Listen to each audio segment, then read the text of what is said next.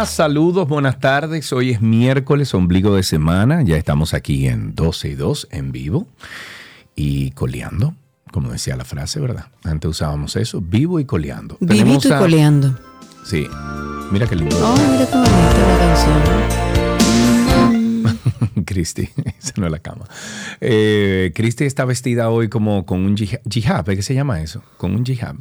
El, paño es el jihad. el paño. ella es una de las tantas víctimas de todos los virus respiratorios que andan en nuestro país. Que empezando el programa se ha sugerido que en espacios cerrados se utilicen las, las mascarillas nuevamente. Tenemos muchísimos virus respiratorios. El COVID en una nueva variante también anda en nuestro país, para la cual ninguno de nosotros tenemos vacuna. Eh, la vacuna para esta nueva variante eh, no está en nuestro país, así que a cuidarnos. Lo más importante es tomar las medidas preventivas. Si usted tiene una condición ya previa de salud, entonces protéjase el doble, use su mascarilla. Vamos a hablar, iniciando el programa, de un tema. Primero recordarles que estamos en vivo a través de Spaces, a través de nuestra página 12y2.com y en vivo a través de la 91.3, 91.1 para nuestros amigos de Punta Cana, que sabemos allá que tienen, eh, muchas personas nos escuchan. Adiós, Josué un abrazo para ti. Retomando un tema que hablábamos en el día de ayer a propósito de un tema que siempre comentamos aquí en 12 y 2 y es el tema de las intoxicaciones de menores de edad, sobre todo en esta época. Esperemos que esta vez sí haya consecuencias para los padres. El COE ha informado que está ya en un proceso de compilación de todos los datos de los menores de edad intoxicados por la ingesta de alcohol durante Navidad y Nochebuena. Lo mismo hará con las eventuales intoxicaciones que pudieran darse durante el feriado que ya se aproxima de Año Nuevo para entonces entregar toda esta documentación ante la Procuraduría Especializada de Niños, Niñas y Adolescentes, que debería ser el que está en primera fila y buscando que se respeten los derechos de los niños y adolescentes. Esto es algo que sucede todos los años en nuestro país y que poco se ha hecho a nivel de consecuencias para por lo menos empezar a educar a los padres y hacerle entender, aunque a muchos nos parezca una barbaridad tener que recordárselo, pero hay que decírselo que ellos son como adultos responsables de todo lo que le pase a ese niño. y tenemos que enseñar. No son como adultos, es que son adultos responsables de todo. Por eso son los adultos responsables, pero los adultos si quieren ir a beberse su trago, lo que hacen es que cogen al niño y se lo llevan a un ambiente de adultos donde hay alcohol, donde hay cigarrillos, donde hay quién sabe si drogas, y entonces ese padre no se hace responsable que pase lo que pase con el niño, un niño de 5 años intoxicado, y la Procuraduría Especializada de Niños niñas y adolescentes, bien, gracias. Deberían ser los primeros que procuren porque se haga justicia.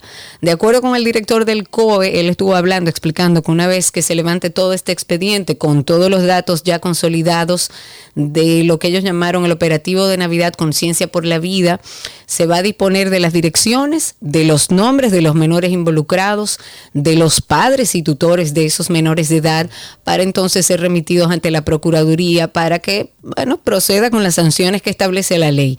La reacción del director del COE se produjo luego de que se hiciera un reporte justamente de esta entidad de que un total de 14 menores de edad sufrieron intoxicación por ingesta de alcohol durante Navidad y Nochebuena de niños desde 5 años, señores. O sea, no estamos hablando de adolescentes, es entre 5 y 17 años. Pero también en torno a esta situación habló el diputado Amado Díaz. Él dijo que la Procuraduría Especializada de Niños, Niñas y Adolescentes debe producir castigos ejemplares y yo estoy de acuerdo. Debería ser quien lleva la voz cantante tanto para el vendedor de las bebidas alcohólicas que Imagínese usted que no le vendió la bebida alcohólica a ese menor, porque a un niño de 5 años no creo que ni sepa pedir la bebida, pero está y permite que esté en un ambiente de adultos donde se bebe alcohol y el dueño de ese negocio es responsable. Pero también castigos ejemplares a los padres, a las madres, a, a los tutores que lo permiten. Él estima que se debe establecer una responsabilidad contra el, que vende la bebida, el que la consume, el que autoriza o permite este consumo. Y ahí es donde debe actuar la Procuraduría, que me parece que todos estos años ha estado demasiado silente en torno a un tema que ya es recurrente todos los años para Nochebuena, para Año Nuevo y en esta época de fin de año tenemos niños menores de edad intoxicados por la irresponsabilidad de sus padres. Ojalá y en esta oportunidad la Procuraduría especializada en niños, niñas y adolescentes haga su trabajo. Ok, yo creo que viste un video que colgué en Twitter que me mandaron de Puerto Plata. Yo me niego a creerlo. Sí, ¿y por qué Yo te me vas a niego negar? a creerlo. ¿Por No, qué no, te vas a negar? ¿Por qué No, te vas a negar? Dime. no ¿Por puede qué? ser. ¿Por qué? Karina, ese, Porque es que es el no día a puedo día. Tú, el, otro, que una el otro día persona- tuviste la señora, espérate, el otro día tuviste la señora que sacó la- las fundas de basura afuera porque iba a llover y Iba la a lluvia se lo iba a llevar. ¿Ok? Hemos visto eso una y otra vez y otra vez y otra vez. Entonces hoy me enviaron hace una hora más o menos un video de un señor que aparentemente es dique médico eh, en Puerto Pero Plata. anda en un vehículo de, de alto lujo, calibre, de un lujo, un vehículo de Lexus. lujo. O sea que uno entendería, bueno, si anda en un Lexus, este señor por lo menos estudió. Bueno, pues este señor, no, no, eso no tiene nada que ver con estudio, ¿eh? no. Pero es que para tú hacer dinero, algún amor, tipo de preparación tú tienes que tener, a menos que seas un narco. Mi vida.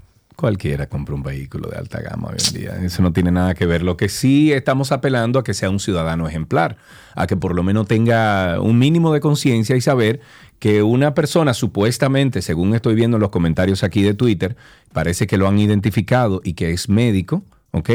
Una persona médico, profesional, que haga eso, imagínate tú el resto. No, sálvese Entonces, quien pueda. Pero demos un poco el contexto para que aquellos que no lo han exactamente. visto. Voy a explicar. Este señor, tú- usted lo ve en una jipeta Lexus, muy linda, gris. La placa es G485091. Él se estaciona un- momentáneamente, se para delante del edificio que se llama Torre Aita, que me chocó el nombre. ¿Tú sabes por qué, verdad? Ahí Aita. Altísima la no, torre. porque es en Puerto Plata. Entonces, en vez de Torre Alta, le pusieron Torre Aita, pero yo sé. Y le hicieron un nombre propio. Muy chulo eso, muy creativo. Pero bueno, el caso es que este señor se estaciona delante de esta Torre Aita en Puerto Plata. Está en el sector... eh, esto fue en Puerto Plata ayer, urbanización Torre Aita, así se llama. Entonces eh, se para delante de, de- este lugar, hay una cámara de seguridad, él no se da cuenta y él saca dos fundas y las deja en el contén. Dos fundas negras de basura, las deja en el contén. Entonces, como puse ahí en, el, en, el- en la publicación, no quejamos, nos enfadamos, eh, nos enfadamos con las autoridades, siempre decimos que el problema de la basura, que estos tigres que nosotros seleccionamos para llegar a los puestos de poder Que no hacen también nada. es válido. que, no han educado, señores, ni generan sistema de consecuencias, Sí, ni recogen la basura bien, ni limpian los inbornales también. Mi amor, pero si miles o pon tú cientos de miles de personas no contribuimos. No, estoy con- de acuerdo. con- entonces no vamos a hacer nada. No, estoy de no, acuerdo. o sea, un Siempre he dicho que el ciudadano tiene, aparte de derechos, deberes. Un grupo, un grupo, por ejemplo, una alcaldía, ¿qué tiene? ¿Cuántos empleados tiene una alcaldía? No tengo Una- la menor idea. Una alcaldía puede tener, ¿qué? 200, 300 empleados, qué sé yo. No, no sé. La de Puerto Plata, no sé cuánto tiene. Pero si usted le suma la cantidad de gente que va en contra de esas políticas y que viola esas políticas de urbanas, de organización, de decencia, usted no va a lograr nada. Usted no va a lograr absolutamente nada. Entonces, a ese señor que hagan que, que, que, que creen un precedente. ¿De dónde saca ese señor esa basura? De su casa. No Habría que ver e sale, investigar qué es lo que tienen esas fundas que dejó ese señor ahí. además. Porque a mí me parece muy sospechoso que usted ande en un carro de esa categoría y usted monte la, funda de basura en su carro para coger a un lugar, esperar que no haya nadie pasando por la calle y sacar la funda de su baúl e incluso se ve cómo camina rápido hacia el vehículo. O sea, que él sabe que estaba haciendo algo mal. Bueno. Porque bruto no es. Bueno. Usted puede ser mal educado e indolente, pero bruto no. Si usted se da cuenta y lo ve con detenimiento, el señor acelera el paso cuando ya deja las fundas y es muy sospechoso y digo que me resultaría más lógico que haya algo eh, indebido más allá de, de que sea basura que también lo es porque de verdad, tú vas a salir de tu casa con el baúl lleno de la funda de, de basura.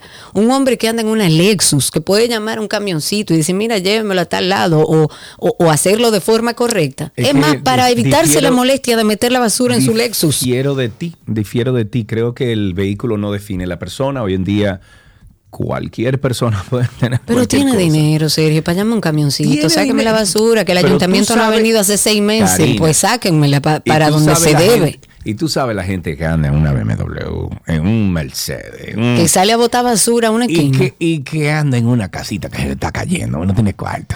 Dame el favor, eso no define nada, Karina, eso no define nada. da mucha tristeza, la verdad. Con ese señor deberían de, de, trazar un precedente ahí en Puerto Plata, meterle una multa de cuatro, qué sé yo, cuatro mil, cinco mil pesos y publicarlo. Ya está en redes sociales, ojalá y que se haga viral y que aparezca el, el maleducado. Bueno, hablemos de mm, eh, el caso que bueno está sonando y que ha conmocionado a toda la sociedad dominicana, porque uno no deja de sorprenderse, eh, de sorprenderse. La Oficina de Atención Permanente del Distrito ya en el día de hoy dictó un año de prisión preventiva contra Michael Saba. Él es acusado de quitarle la vida a la venezolana Jenny Carolina Pérez Canelón en un apartamento en una torre del ensanche Piantini del Distrito Nacional. Lo que se ha establecido perdón, sobre este caso es que este italo-colombiano Michael Saba alquiló a través de Airbnb este penthouse. Eh, eran dos noches, más o menos tres noches que había alquilado. Según lo que establece el documento para la solicitud de medida de coerción, establece que fue premeditado, así que lo están tipificando como asesinato, ya que las imágenes demuestran que él primero llegó con todas las cosas que necesitaba para, pero además cuando llegó el Ministerio Público, ahí encontraron, bueno, sogas, drogas, un silenciador para el arma y demás. Un caso terrible, realmente terrible. planificado, mal planificado, obviamente, pero planificado. ¿eh? Eh, de cualquier manera es malo, pero eh, tuvo la mala suerte, digo yo, de que cuando pretendía escapar o salir del penthouse que había alquilado a través de Airbnb, se encontró con la policía. Y ahí mismo, bueno, ya notaron la situación que se estaba dando, entraron y se encontraron con, bueno, todo lo que se encontraron. El imputado había sido, de hecho, sometido por violencia de género e intrafamiliar en febrero de este mismo año. No se ha establecido si, esta, si este sometimiento por violencia de género tuvo que ver con esta joven venezolana que hoy eh, sabemos que perdió la vida, o si tiene que ver con otro caso, no se ha mencionado ni se ha hablado de qué se trata, pero ya sí se estableció que deberá cumplir la medida de coerción en la cárcel Najayo durante un año. El representante del Ministerio Público ha calificado a este imputado como un sociópata y creo que le queda corto. Dijo que si no, si no se hubiese detenido, eh, a, este, a este joven, a este señor, el país estuviera enfrentando un potencial asesino en serie, que sería la primera vez que lo veríamos en nuestro país pero además el, el, por otro lado está el abogado del acusado, o sea, de esto, de este ítalo colombiano, Carlos Nova, que él dijo que va a apelar esta decisión, eh, que él entiende que fueron violentados los derechos de su defendido. Otra cosa que ha dicho el abogado del acusado es que él supuestamente eh, dijo todo, o sea, habló y declaró todo como sucedió y que aparentemente hay otros involucrados. Eso es de, de, psicópatas. No, pero completamente, señores. ¿Cómo se llama? No es una persona que está en sus cabales. No, para nada. Pero si tú vas a Netflix y tú buscas en la parte de documentales, esas partes donde definen, eh, tú sabes, donde entrevistan a estos psicópatas que han matado en serie, no sé qué. Señores, definen y, relatan aquello. El perfil, no, es terrible. Digo, nosotros no hemos visto imágenes de, Michael, de este italo colombiano Michael, eh, dando las declaraciones, pero lo que establece el abogado es que él dijo todo como fue y que hay otras personas involucradas. De hecho, el Ministerio Público dijo que está buscando otras personas que están involucradas. Vámonos con Medusa. Y si todo esto fuera poco, caiga aquí, caiga. Tengo tentáculos. ¿Quién soy? Este caso es un verdadero sancocho. Tengo tentáculos, Medusa soy. Y todo esto por venganza. Tengan cuidado, Medusa soy.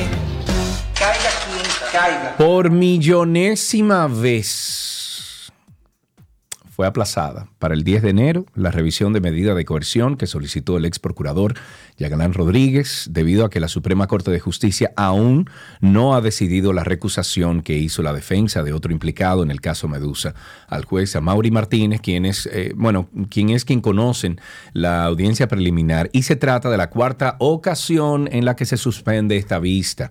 La última vez fue debido a la audiencia preliminar, el abogado eh, Becker Dukaski Payano, defensor público de Félix Antonio Rosario, implicado en el caso Medusa, recusó al magistrado. Estos señores esperen un desenlace Déjame ver, estamos en el 2000, bueno, vamos para el 2024. 23 para el 24. Eh, espéréselo por ahí por el 30, más, o, menos. Sí, el PLD va a volver al, poder y todo, olvídense. No, no, llévanos al paso.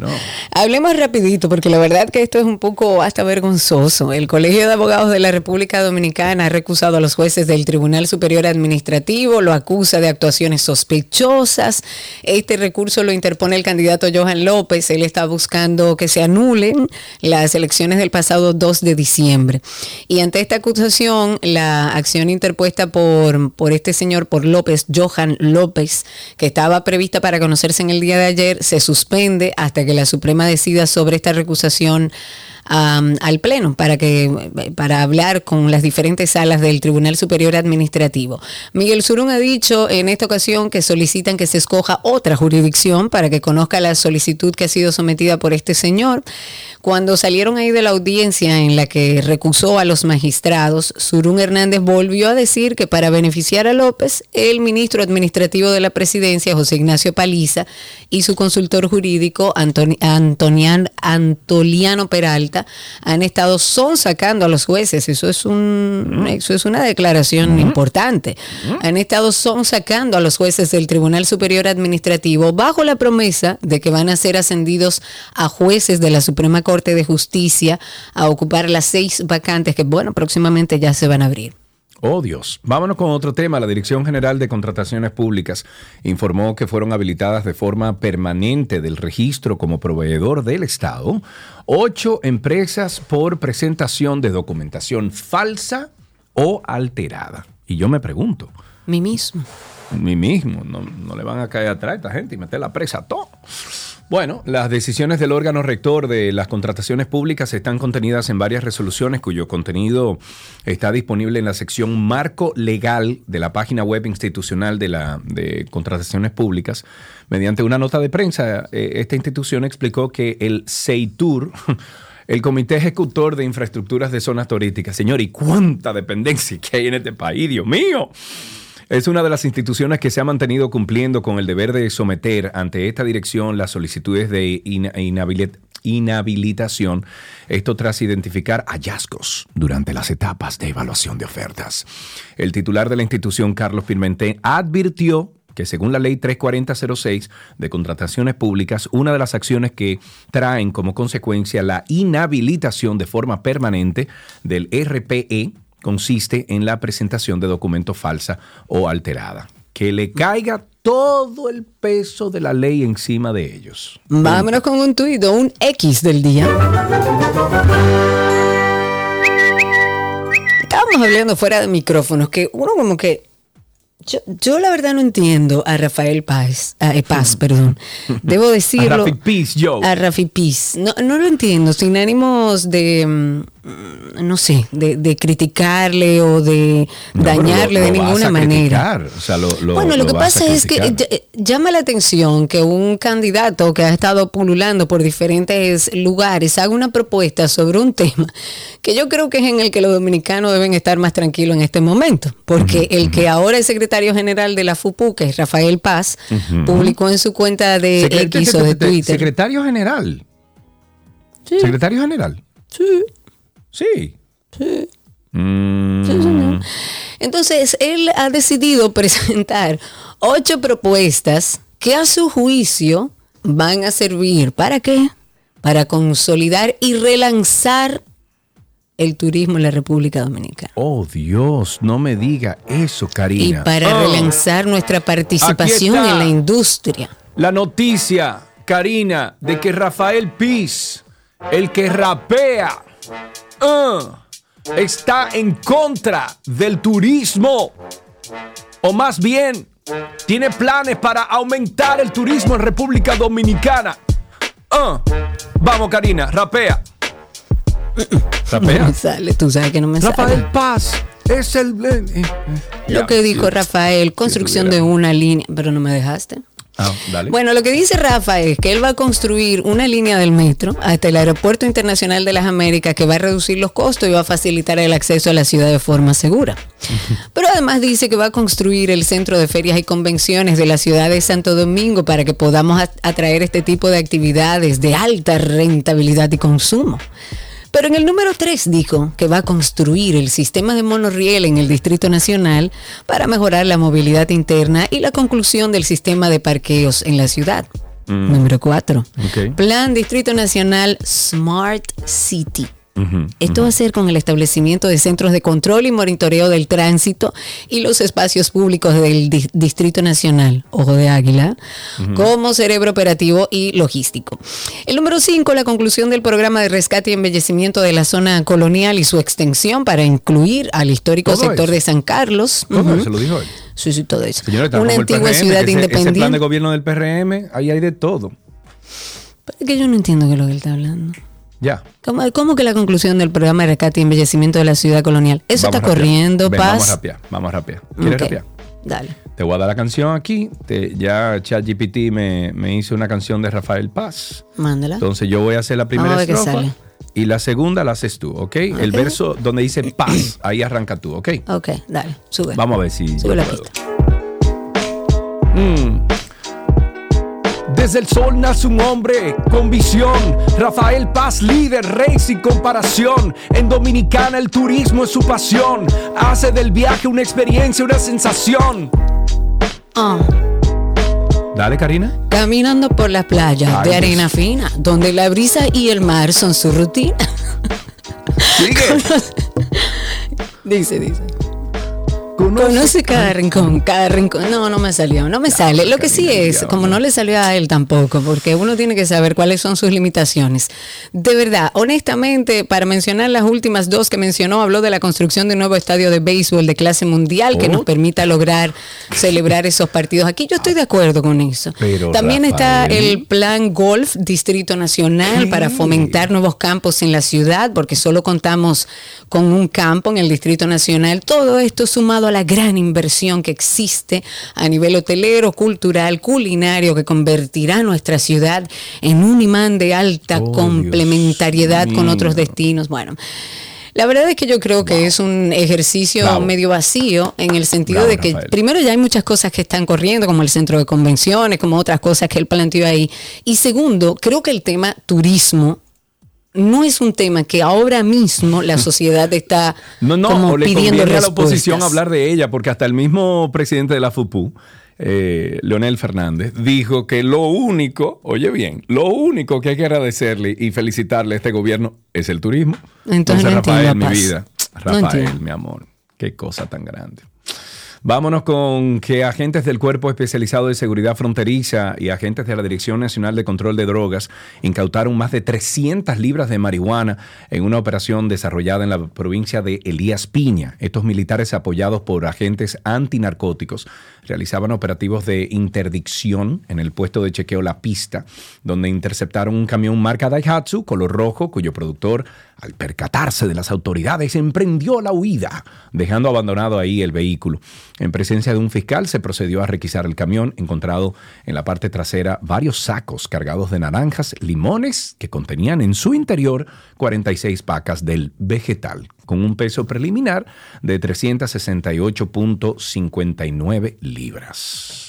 Y siguen ahora buscando al conductor del vehículo porque no han logrado dar con él.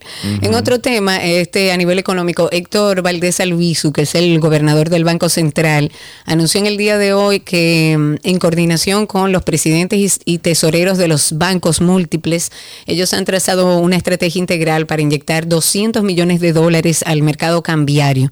De acuerdo con el gobernador del banco, esta inyección, el objetivo que tiene es eh, propiciar condiciones adecuadas de liquidez en moneda extranjera. Esto se va a realizar a través de la plataforma electrónica de negociación de divisas del Banco Central entre finales de este mes de diciembre y princi- principios de enero del 2024 para que haya liquidez. Yo le acabo de decir a ChatGPT, le dije gracias por la canción de Rafael Paz. Y me contestó de nada. Si tienes algunas eh, otras preguntas o necesitas ayuda en el futuro, no dudes en preguntar. Buena suerte con tus proyectos musicales y cualquier otra cosa que estés planeando. Hasta luego. y yo le pongo, wow, qué lindo lo que dices. Cuando tengas cuerpo, eh, acuérdate de mí, siempre te trataré bien. Por si acaso, yo a Alexa le hablo muy bien. Yo, Alexa, por favor, prende las luces. Alexa, por favor. Pero dice, pero dice ChatGPT, dice entendido. Aunque no tengo eh, emociones ni una memoria continua, siempre estoy aquí para ayudarte y responder tus preguntas. Si necesitas más asistencia en el futuro, no duden en preguntar. Muy bien. Bueno, el programa de protección social Supérate realizó la segunda entrega de bonos de emergencia a las ah, familias de San Cristóbal que fueron afectadas por la tragedia o por la trágica explosión que sacudió esa demarcación en agosto pasado. En esta segunda partida, unos 215 hogares de la localidad recibieron un bono de 20 mil pesos por familia, equivalente a 4. vamos a ver, vamos a ver, serían 4 millones 300 mil sí, tampoco, pesos en una iniciativa implementada de manera conjunta con el programa de ayuda y protección social Supérate. De esta manera terminamos esta parte introductoria, siempre recordándoles que tenemos nuestro podcast de Karina y Sergio After Dark, ahí hablamos de salud mental y de bienestar. A lo mejor te juzgan diciendo que te enojas por todo. En algún momento te dicen que las cosas no pasaron como tú las recuerdas. Si has contestado que sí a esta pregunta que he hecho, podrías estar siendo víctima del gaslighting el gaslighting, que quizás muchos de ustedes dirán, ¿qué diantres? ¿Qué es eso? Digamos que es una forma de abuso psicológico que consiste en manipular la percepción de la realidad del otro. Pero mayormente la persona que es víctima de gaslighting refiere, es que yo vivo en duda, yo no sé exactamente lo que me pasa. Puede que incluso yo me vaya al patio de la casa y empiece a llorar sin una causa aparente o me sienta culpable todo el tiempo por cosas que ni siquiera tienen que ver conmigo. Si ustedes sienten que están en una relación sea del tipo que sea, en la que están sufriendo gaslighting, lo imprescindible es buscar ayuda. Karina y Sergio, After Dark. Karina y Sergio After Dark en todas las plataformas de podcast. En Google usted pone Karina y Sergio After Dark y ahí le sale dónde estamos eh, disponibles. Agréguese, súmase. Eh, esté con nosotros en este, en este viaje que hacemos para mejorar siempre la, la el bienestar mental de, de, estos cuerpos nuestros. Hasta aquí la primera parte de 12 y 2, ya regresamos con mucho más. Todo, todo lo que quieres está en 12 y 2.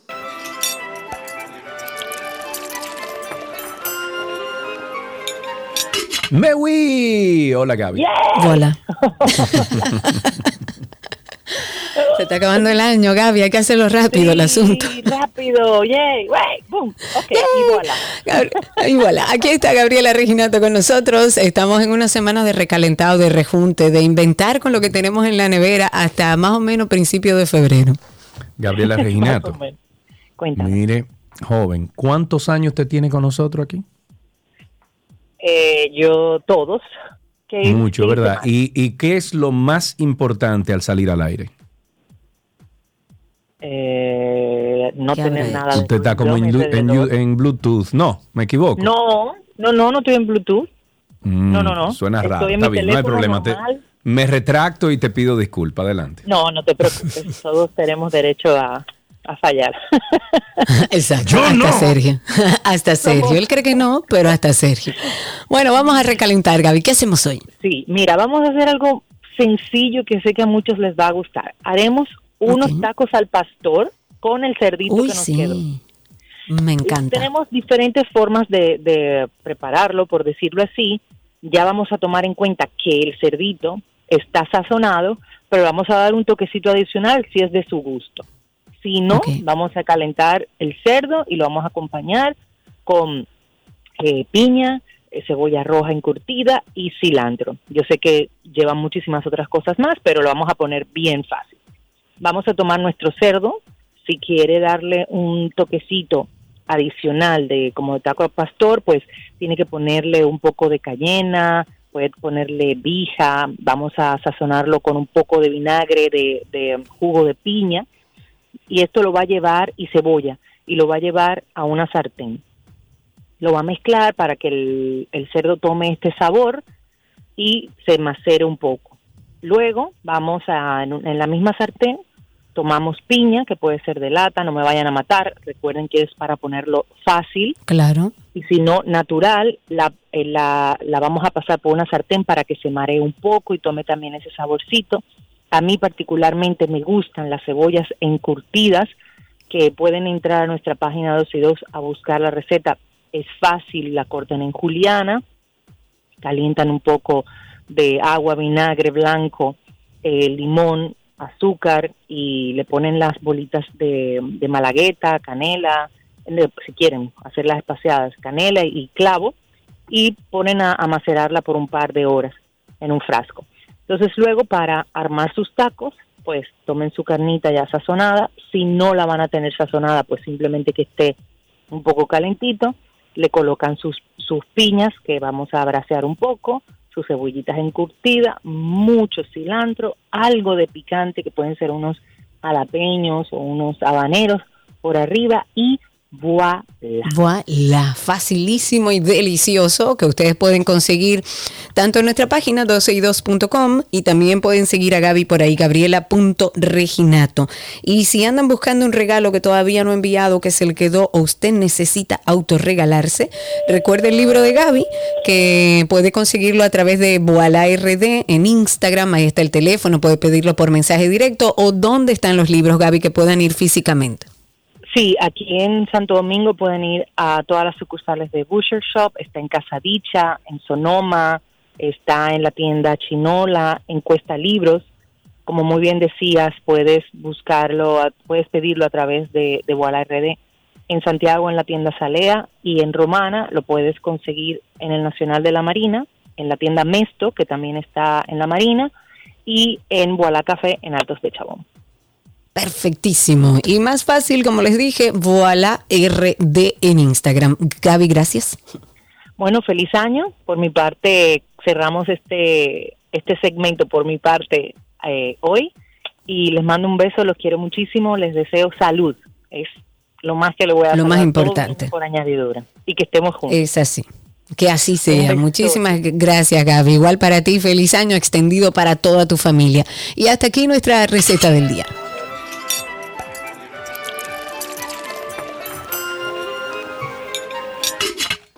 Lo que quieres está en 12 y 2. Let's go now.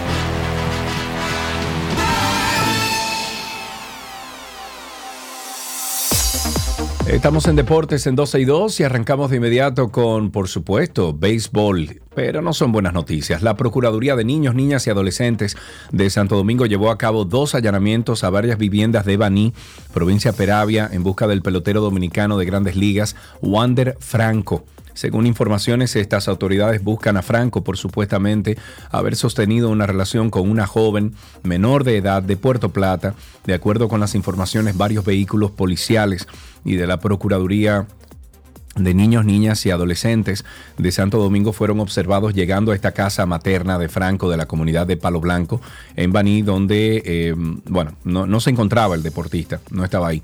Franco, de 22 años, no terminó la pasada campaña de grandes ligas, luego de que autoridades dominicanas comenzaron a investigar estas acusaciones de que el pelotero sostuvo una supuesta relación sentimental con una menor. En otra noticia de béisbol, la Liga de Béisbol Profesional de nuestro país ha informado que hubo una reducción de 23 minutos con 44 segundos en el tiempo de duración de sus partidos en la serie regular de este campeonato con relación al campeonato del año pasado gracias a la implementación del sistema de reloj. A través de un documento de prensa, la liga ha dicho que la duración de partidos de la serie regular de esta campaña tuvo una duración promedio de 3 horas con 10 minutos, distante del averaje de 3 horas con 33 minutos del campeonato pasado. Durante esta temporada se, se han celebrado 54 juegos que registraron un tiempo menor a las 3 horas contra los 12 duelos con eh, una duración o con esa duración efectuados en el campeonato del año pasado. Además, hubo 94 enfrentamientos que duraron menos de 3 horas 15 minutos en relación con la contienda pasada, cuando hubo solo 39 choques que cronometraron ese tiempo. La FIFA advirtió mediante carta a la Confederación Brasileña de Fútbol que podría suspender de todos sus derechos de membresía si se realiza la elección acelerada de un nuevo presidente para reemplazar a Ednaldo Rodríguez, destituido a inicios de este mes. La misiva fue firmada por Kenny Jean-Marie, quien es el director de federaciones miembros de la FIFA y la subsecretaría general de la Confederación Sudamericana de Fútbol. Eh, ella es uh, Montserrat Jiménez García. Expusieron que sus selecciones y clubes nacionales no tendrían derecho a participar en ninguna competición internacional mientras se mantenga, mm, se mantenga perdón, la suspensión. Rodríguez, de 69 años, fue destituido de su cargo por un tribunal de Río de Janeiro. Eh, que consideró que su elección del 2022 tuvo irregularidades. En básquetbol, el jugador de baloncesto masculino de Michigan State, Jeremy Fierce Jr., fue dado de alta del hospital después de recibir un disparo en el muslo izquierdo durante el fin de semana. Fierce se sometió a una cirugía de tres horas después del tiroteo que ocurrió cerca de la ciudad de su ciudad natal de Illinois. Este equipo informó que afortunadamente sus heridas no ponen en peligro su vida y se confirmó que una vez el jugador se recupere se hará una investigación.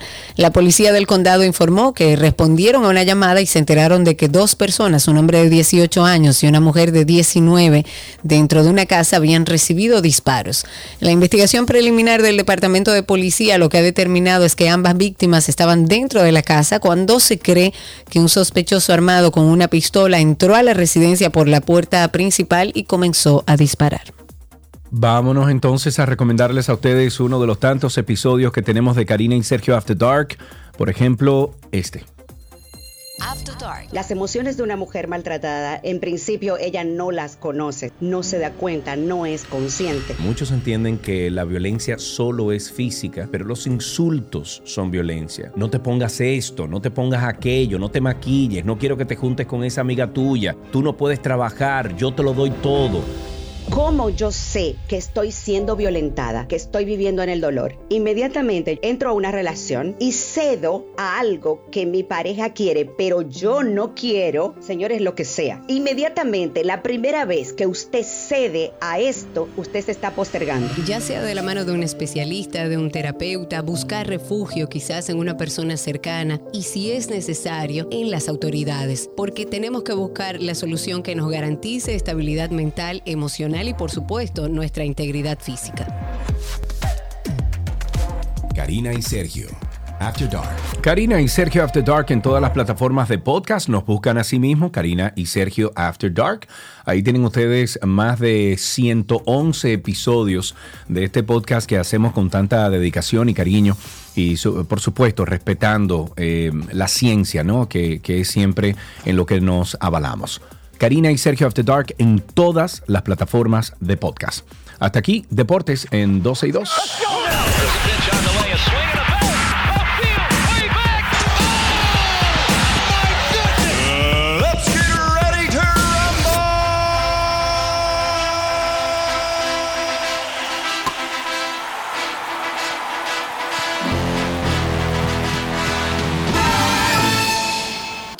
Lo que quieres está en 12 y 2.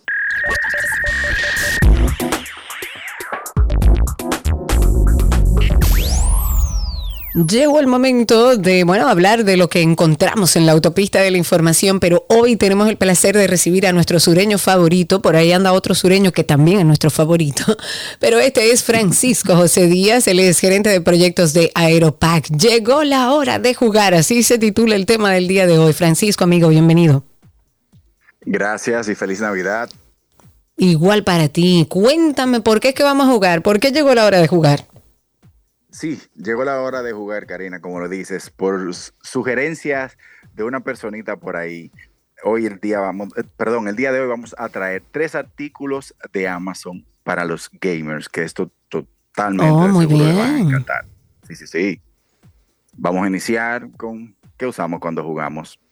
Control, bueno, mm, Control, claro. Inevitablemente. obviamente. obviamente. Exacto. Entonces, tenemos un control inalámbrico de la marca 44 que funciona con PC, con Windows 7, 8, 10 y 11. Puede ser usado también para PlayStation 3 y Nintendo Switch. Tiene vibración dual y tecnología wireless de 2.4 GHz. También trae su cable por si el control se está descargando y quieres continuar jugando. Lo conectes con su, su cable y un USB y puedas continuar. Okay. Este control, Karina, posee 4.2 estrellas en 4.778 calificaciones y tiene un costo, ustedes saben que yo le cuido su bolsillo, de $39.99. Ah, pero bien, 40 dólares, está bastante bien. Sí, sí, sí. Perfecto. ¿Qué otro artículo para los gamers como mis hijos tienes por ahí? El próximo es para cuidar los ojos a los gamers. Es unos lentes de la marca Gunnar con protección de luz azul desde 65% hasta 98%. Para esas personas que duran muchas horas frente a una pantalla, le traemos este lente para que cuiden de los ojos. Cuenta con 4.5 estrellas en 3.214 calificaciones y 5 colores diferentes para elegir. Su precio va desde 59.99 hasta 67.82. Ah, pero muy bien, sigue siendo bastante barato. Y por último, ¿qué tenemos? Tenemos, y este se lo compré yo al hijo mío, un mousepad, sí, para juegos RGB de la de carga inalámbrica de 10 watts de la marca Mirodi. Esto es una alfombrilla, no es como el, el mousepad que, que, estamos acostumbrados es más a ver en nuestra oficina. No, no, no. Este es un mousepad de 31.49 por 11.81 y 0.47 pulgadas. O sea, es, ah, grande. es más que un individual. Es más que un individual claro. de, comida. Ok. Tiene okay. luces LED en todo alrededor del, del mousepad de 10 colores. Uh -huh. Y la carga inalámbrica para poder colocar en uno de los extremos tu dispositivo que se cargan eh, de forma wireless, que son prácticamente desde el iPhone 8 para arriba, carga AirPods, eh, también de los de Samsung. O sea, está muy chulo, ¿eh? Posee 4.4 estrellas en 382 calificaciones y tiene un costo de 34.99, 35 dólares. Ah, pero muy bien también. Eh, tenemos sí, sí, buenos sí, precios. Estoy mientras hablas buscando aquí los enlaces para los que preguntan. Vamos a copiar cada una de las descripciones que nos trajo nuestro sureño con su enlace para que puedan verlo directamente. Aquellos que a lo mejor para el Día de los Reyes quieren hacer un regalo a sus hijos gamers o que les gusta jugar, pues bueno, aquí hay muy buenas opciones a muy buen precio. Los tres lo vamos a poner cada uno con su enlace a través de Twitter. Recuerden además seguir la cuenta de arroba aeropack, que por ahí siempre cargan todo. Sureño, ¿qué más se nos queda? Oh, recuerden eh, nuestras promos del cashback de Aeropack y la de la rifa de la Jeepeta. Con cada paquete traído van a generar un boleto y más oportunidades para que en el momento que entren a la tómbola puedan ser los agraciados. ¿Podemos participar, Sergio y yo, o estamos vedados ahí? ¿Qué te digo, cariño? Yo sé que no. Olvídate de eso. Sureño, te queremos, muchísimas pero, gracias. Pero tú estás ahí. Yo claro regresé, que está ahí. sí, me paré un momentico, yo estoy aquí. Bueno, claro que está no, ahí. no, no, no, no. Lamentablemente, yo pregunté lo mismo, Karina. Mira, y nosotros, porque yo traigo mucho. Y nosotros Pero claro. podemos. Le dijeron, ay, no, lamentablemente no. no. Claro. No, así debe ser. Francisco, muchísimas gracias. Eh, feliz año nuevo. Nos escuchamos entonces el año 2024, ¿de acuerdo?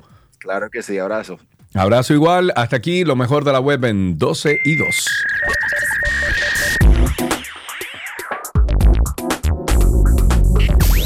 Lo mejor de la web les llegó a ustedes gracias a Aeropack Mi Courier y gracias a Altis, así de simple. Lo que quieres está en 12 y 2. Subir tus fotos en pijama en Navidad o llamar al coro para un junte. Descansa ya, descansa. Esta temporada elige tu prepago Altis, el más completo del país, con 30 días de internet y 200 minutos gratis al activar y recargar. Además, data y minutos gratis cada semana de por vida. Mejores ofertas, así de simple. Altis. 12 y 2. Para que tu viaje comience bien y termine mejor, realiza tus pagos con tarjetas de crédito Mastercard Reservas. Al realizar pagos presenciales en cualquier destino y comercio fuera del país con tu tarjeta de crédito Mastercard Reservas obtienes un 20% de devolución al pagar con esta tarjeta en todos los pagos presenciales fuera del país. Esta promoción es válida del 25 de diciembre de 2023 al 4 de enero del 2024. La devolución máxima por cliente es de 150 dólares y se realizará por cliente en el mes de febrero de 2024. Si quieren consultar las condiciones de esta promoción, entren en banreservas.com. Hoy damos las nuevas nuevas. Aceite Fígaro trae Aceite Fígaro Virgen Extra Orgánico, la opción ideal para tu salud y paladar. Es el nuevo de la familia y te invitamos a probarlo hoy mismo. Disfruta de la naturaleza en cada gota. Cultivado bajo un estricto estándar biológico con más valor nutricional, garantizando la delicadeza de la oliva española, sabor y un aroma intenso. Saborea lo natural de la vida y compra Fígaro Orgánico. Cuando te importan los tuyos, siempre tienes una solución para compartir. En esta temporada, siente la magia de disfrutar en familia un rico chocolate Monet. En el desayuno, la cena o cuando prefieras. Toma Monet.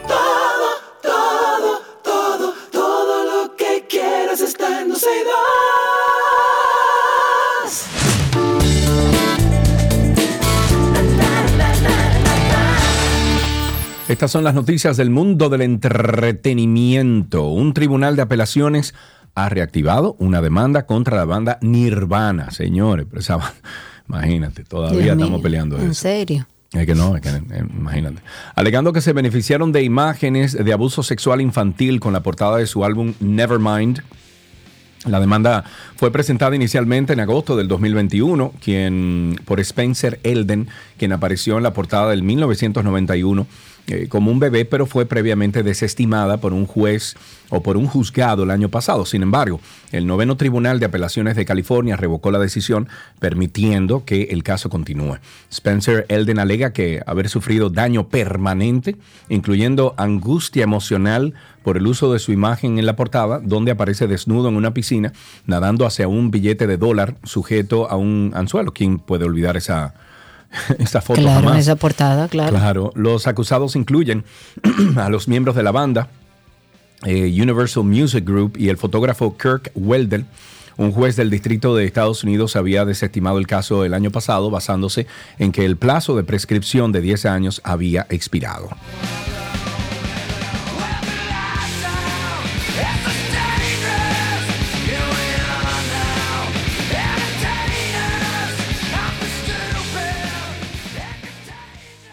Ok, qué música, qué buena música, qué tiempos aquellos. En las últimas horas, y este es otro caso de esos ah, que uno tiene que respirar para darle seguimiento. En, la Fiscalía de Venezuela ha revelado la confesión de quien sería la presunta asesina del cantante de rap conocido como Tyron González, mejor llamado como Cancerbero.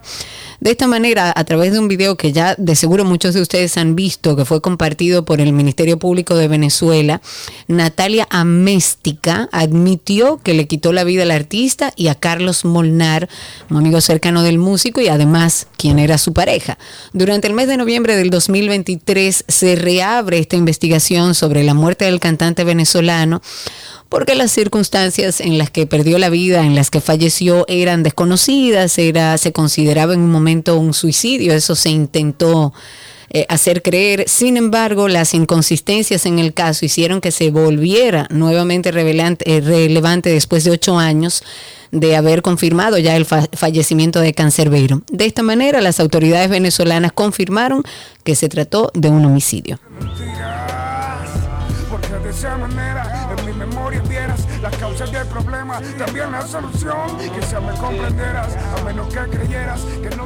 En otra noticia, el actor británico Sir Jonathan Price pidió disculpas a la princesa Ana por su papel en The Crown. Este actor de 76 años interpretó al príncipe Felipe en las dos últimas temporadas del drama real de Netflix y escuchar que la familia real en la vida real había visto el programa lo llevó a un encuentro incómodo cuando recibió su título de caballero de manos de la princesa real hace dos años. En una entrevista reciente, Jonathan dijo a los presentadores que alguien del elenco conoció a un miembro de la familia real que les dio a entender que lo habían visto y que evidentemente no se sentían o no se sentía a gusto por la historia contada en la pantalla. Y estoy citando, dice, cuando me nombraron caballero y fui a Windsor, fue la princesa Ana quien me hizo los honores y yo estaba en medio de interpretar a su padre. Hubo indicios de que ella había visto algo de eso y entonces ella puso la espada ligeramente en el hombro, por lo que me levanté y dije, oh, no sé qué decirte, perdón. Y ella dijo, ¿por qué te disculpas? Ya está hecho. Oh. y sí, Sí, claro, ya está hecho. Cardi B y Offset están siendo demandados por destrozar su casa alquilada en Los Ángeles. Esta intérprete y su expareja se mudaron a la propiedad a principios del 2020. Vivieron allí con sus dos hijos, eh, uno de cinco años, uno de dos, durante aproximadamente 20 meses. Pues ahora están siendo demandados por su antiguo propietario por impago de alquiler, tarifas de servicios públicos y daños importantes a la propiedad. Según documentos que andan circulando en la prensa in- internacional, esta pareja supuestamente abandonó la casa sin previo aviso en octubre de este año, no pagando el alquiler ni los servicios públicos durante un periodo de tiempo. La compañía Parking and Associated busca reclamar ese dinero, así como recibir daños y perjuicios para compensar manchas, rayones permanentes en los pisos, alfombras, cortinas de baldosas, de piedra, caliza, marcas de pinturas de colores en los sofás, comedores de cuero blanco de la habitación. Y los propietarios también alegaron que la familia dejó marcas de quemaduras en mesas, en mostradores, en sofá, en sillas, en gabinete. Ah, pero lo desbarataron de verdad No lo desbarataron que se encontraron con muebles rotos, con parlantes rotos, con agujeros, con marcas en las paredes. Y ellos dicen que eso podría costarle hasta, eh, hasta 85 mil dólares conseguir que esta propiedad, que es una propiedad de lujo, vuelva al estándar correcto. Chambean, chambean, pero no jalan. Tú compras todas las Jordan, a mí me las regalan. Vamos a bajar eso por si acaso. Sí, no vaya a ser cosa. Vámonos con que el actor surcoreano, y esto me dio una Ay, pena qué pena, terrible, hombre. Lee Sung Kyun es miembro del elenco de la organizada peli- de la oscarizada película Parásitos. Eh, esto fue, bueno, eh, lamentablemente fue hallado sin vida. Mientras estaba siendo investigado por un caso de supuesto consumo de drogas, informó una agencia de noticias de su país, Lee, bueno, Lee, o Lee, de 48 años, fue encontrado inconsciente en el interior de un automóvil aparcado en un parque del centro de Seúl a las 10.30 hora local de este miércoles.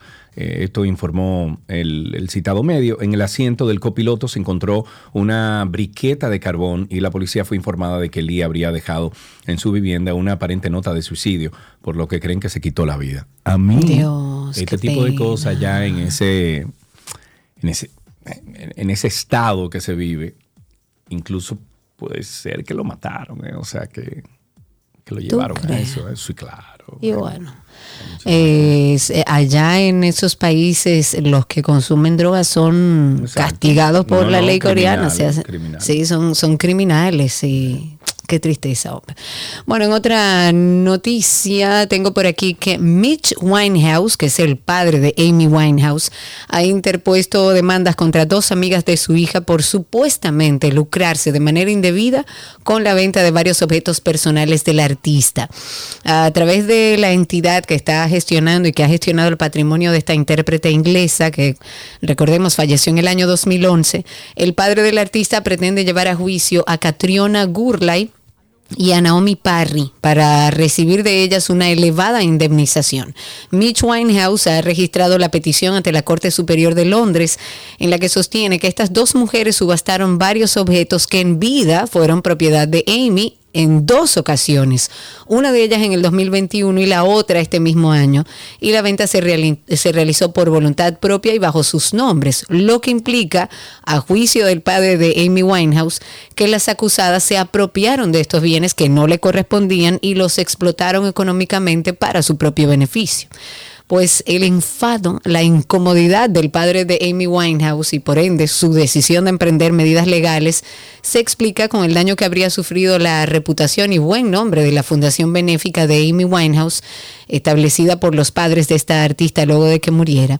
La primera subasta en la que participaron Gurley y Parry Según la acusación, fue promovida precisamente por esa fundación que se comprometió a donar el 30% de los ingresos a causas solidarias.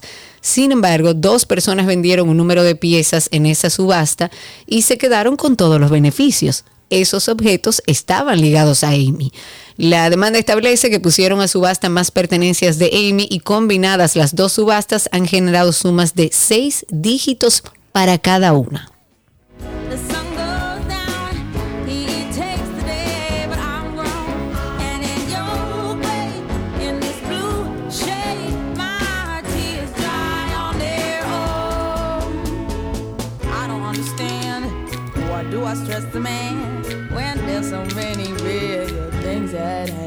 Última noticia es que Rafa Rosario, todos lo conocemos, líder de la exitosa orquesta Los Hermanos Rosario.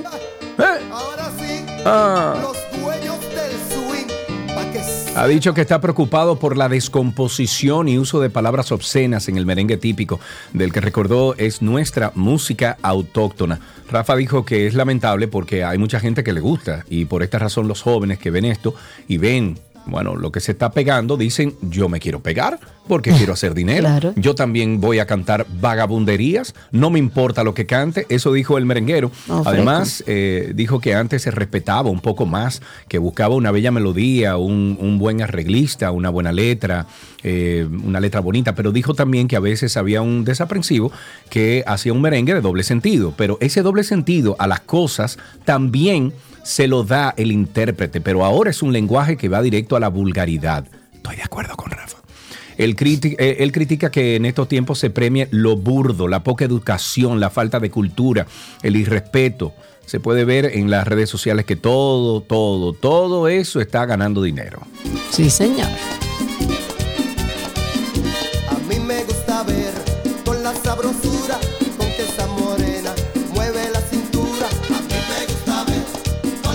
La sabrosura, señores, qué buen merengue. Que las nuevas generaciones no bailan merengue y uno salía era a bailar. Por Yo, lo menos en mi este juventud era bailar. que Mira, yo este que está aquí hiciera dentro del currículum, aparte de, de ¿cómo se llama esto? De, de educación vial y de moral y cívica, yo hiciera una, una, un curso, o sea, un, un de merengue, de bachata. de no, de música, de apreciación musical. Pero que- local, para, para, para alimentar la cultura y el Ritmos- amor por su patria. Claro que sí. Entonces, eh, la bachata, el merengue, la mangulina, la que sé yo qué. Yo aprendí a bailar mangulina. Enseñarlo. Sí suyo en el colegio en Babé que te enseñaban con a bailar la, falda, la, la mangulina con la falda. Y había otro, el, el, de la cinta, ¿cómo era que se llamaba? Que tú ibas. El baile de la cinta. El baile de la cinta. Sí, sí. Bueno, antes de finalizar, recordarles nuestro podcast, Karina y Sergio After Dark. Aquellos que se estrenan en nuestro podcast, búsquense este que es como el tercero, cuarto, quinto, Sergio. No sé. Eh, nosotros dimos la no bienvenida tarde al podcast. No fue el primero, no fue el Exacto. primero. Exacto. Y así fue como lo hicimos. Ok, viene. 3, 2, Hola, somos Sergio y Karina en After Dark. y ese somos. Somos. Ok, vamos otra vez. Hola, somos Karina y Arregla el micrófono. ¿Qué tal si tú arreglas el No, no, micrófono mira, como vale? El micrófono ahí. tiene que estar. Estaba probando, estoy probando cosas. Vamos a empezar a grabar, Sergio. Ok, pero entra al Twitter, Karina. ¿Y por qué la gente me maltrata así? Pues acepta la vaina. Sergio, contrólate. Que te dije que in- invite, invite tu, tu co-host y vaina. Entonces, esa es la idea, que nos conozcan un poco, porque vamos a hablar de que nosotros nunca hicimos un episodio de intro que define lo que es el proyecto. Y por eso quisimos hacer este espacio donde vamos a preguntarnos muchísimas cosas y ustedes nos van a conocer un poquito más. ¿Cómo nace Karina y Sergio After Dark? Karina y Sergio After Dark. Karina y Sergio After Dark está en todas las plataformas de podcast. Nos buscan como Karina Larrauri Podcast o Sergio Carlos Podcast o sencillamente usted pone ahí Karina y Sergio After Dark. Suscríbase. Cada viernes a las 7 de la noche sale un nuevo episodio. Hasta aquí, ahora sí, hasta aquí entretenimiento en 12 y 2.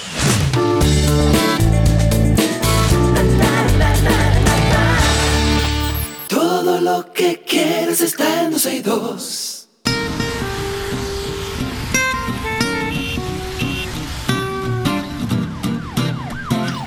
Ya estamos en tránsito y circo. Ustedes comiencen a llamar al 829-236-9856. 829-236-9856. Yo quiero saber qué es lo que va a hacer mi vecino con tanto hielo. Tú lo quieres un chismoso, cuéntenos cómo está la calle, cómo está el tránsito, cómo anda el circo. Recuerden que estamos en vivo también a través de Spaces. Por ahí ustedes se conectan, nos buscan en X o en Twitter como 12 y 2 y se conectan con nosotros, nos escuchan y participan por esa misma vía. En vivo estamos también a través de nuestra página 12y2.com. Ok, bueno, eh, vamos a actualizarnos con algunas cosas en lo que entran las llamadas. De acuerdo con especialistas de la salud mental, el caos que se genera en la ciudad por el congestionamiento vehicular incide en la salud mental. ¡Wow! Claro. ¡Wow!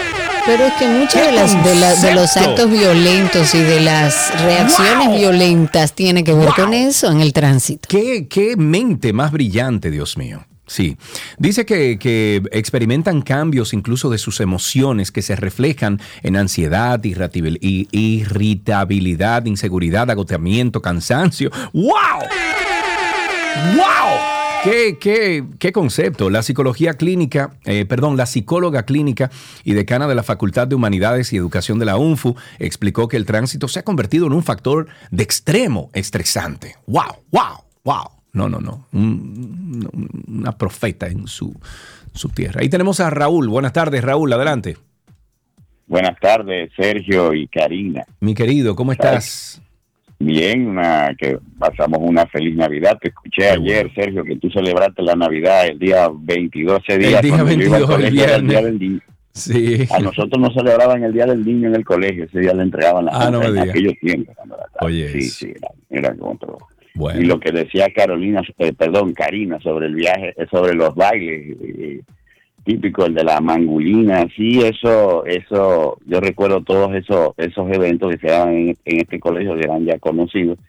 Y en el canal 4, que era Radio Televisión Dominicana, canal nacional, eh, aparecían los programas de doña Casandra Damirón, que Uy, sí. ponía también esos bailes, explicaba cómo se bailaba la mangulina, eso hay que reactivarlo porque ¿Tú te imaginas qué lindo es- eso, eh, Raúl? Un, un Sí, sí, sí, compendio, o sea, un currículo que eh, del colegio que incluya moral y cívica, educación vial, eh, mu- eh, apreciación Todo, todo. musical dominicana. Qué cosa tan bella, ¿eh?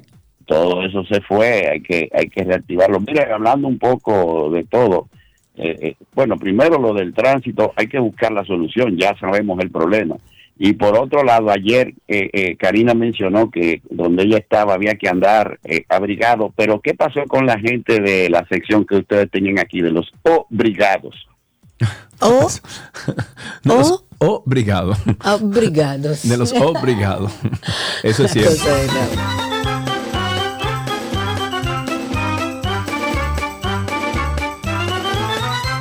Carlos, buenas tardes. Bienvenido. Buenas tardes, eh, Karina y Sergio, ¿cómo están? Hola, ¿todo bien? Estamos bien, amigo. ¿Pasó bien Santi Claus? Eh, bueno, a mí Bueno. no sé. si me- si me- A los niños le fue bien, a los Sí, muchachos. a los niños le fue bien, a los muchachos le fue bien, exactamente. Tú que, tú que fuiste una vez, bueno, tú eras bien jovencito cuando hiciste tu primera frontera, pero Sí, hace mucho. Yo uno que tenía ha estado toda la 24. vida, imagínate tú, yo te tengo que llevar como siete. Mira, ¿qué circo este país? Yo veo en todos los sitios una gran inauguración de un paseo marítimo nuevo. Que está bonito, no diga que no. No, yo digo que no, yo lo que digo que eso estaba hecho desde el año 1990. Sí, lo que pasa es que lo remozaron, lo remozaron. 300 millones de remoción. Bueno.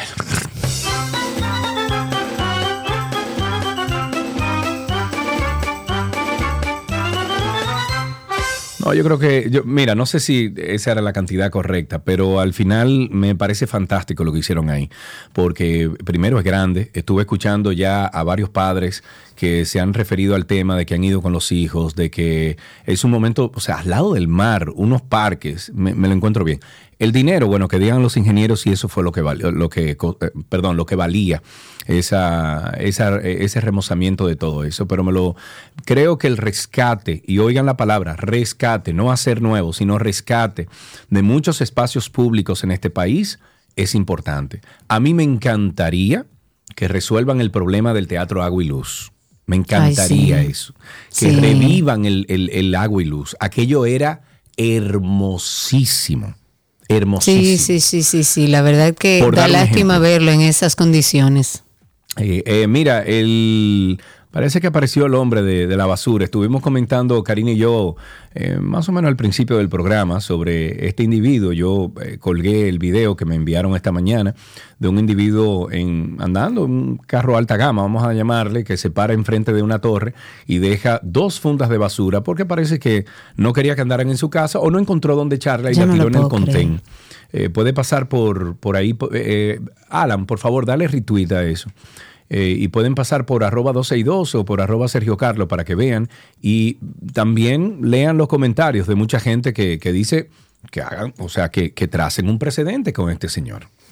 Claro, y con cualquiera que haga ese tipo de cosas, que empecemos por lo menos a educar y a generar un sistema de consecuencias. 829-236-9856, 829-236-9856 y a través de Twitter Spaces estamos ahí también en vivo. Intrant ha prohibido la circulación de guaguas del transporte público de pasajeros y de 60 choferes que tenían licencias de conducir vencidas o con categorías inferiores. Esto durante la festividad de Navidad y ahora con Año Nuevo también. Conforme al reporte que hace el COE de la primera fase del operativo de Navidad Conciencia por la Vida, el Intran detectó varias irregularidades por las cuales se prohibió la salida de la unidad o la sustitución del conductor. Además, 81 violaciones a las resoluciones emitidas por el Intran sobre neumáticos con tuercas puntiagudas y luces LED y 165 unidades de transporte público que no disponían de los equipos, o botiquín, triángulo, extintor y demás, que son para respuestas en caso de emergencia. Las autoridades realizaron un total de 1.685 in- inspecciones técnicas vehiculares a unidades de transporte público de pasajero interurbano, lo cual me sorprende porque esa gente nunca le revisa nada, pero se hizo en distintas terminales a nivel nacional. Se ha ordenado ya la sustitución o la reparación de estos 85 neumáticos que encontraron, de, casi 200 luces, de casi 400 cristales rotos o que le faltaban a los vehículos, de más de 100 retrovisores, 28 limpia vidrios y 32 bumper. Fueron como revisiones visuales que estaban haciendo a nivel técnico en diferentes puntos de nuestra ciudad. Ujú. Eh, mira, estoy haciendo un posteo, una publicación, Karina, de los nuevos bots. No sé si es el gobierno, no sé si es un compañerito del Estado, no sé, pero para que estén atentos, señores, porque esta, eh, esto va ya, estamos en campaña, entonces hay que crear estos bots para, ya tú sabes, para crear Para estar tendencias, atento etcétera. y responder, responder a cualquier queja. Exacto. Entonces, ¿quién los hace? Bueno, pues eso hay que averiguarlo. 829-236. 9856, nuestro teléfono aquí en 262, 829-236-9856, nuestro teléfono aquí en 12 y 2. La Oficina Nacional de Estadística realizó la encuesta nacional de hogares de propósitos múltiple y según los resultados, el 79.2% de los hogares dominicanos recibe servicio de energía eléctrica de 20 a 24 horas todos los días.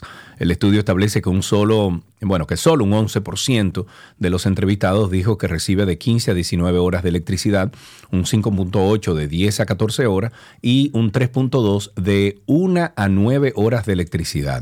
Según estos datos presentados, el 79.9% de estas familias que viven en zonas rurales tienen energía de 20 a 24 horas, mientras que en la región urbana 71 79.1%.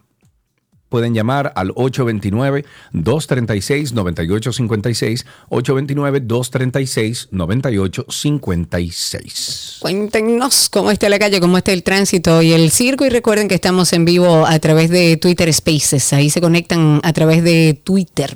En otras informaciones, la Comisión de Hacienda de la Cámara de Diputados aprobó un informe favorable al proyecto de ley que va a permitir al gobierno importar alimentos de la canasta básica en casos de emergencia y sin el pago de aranceles.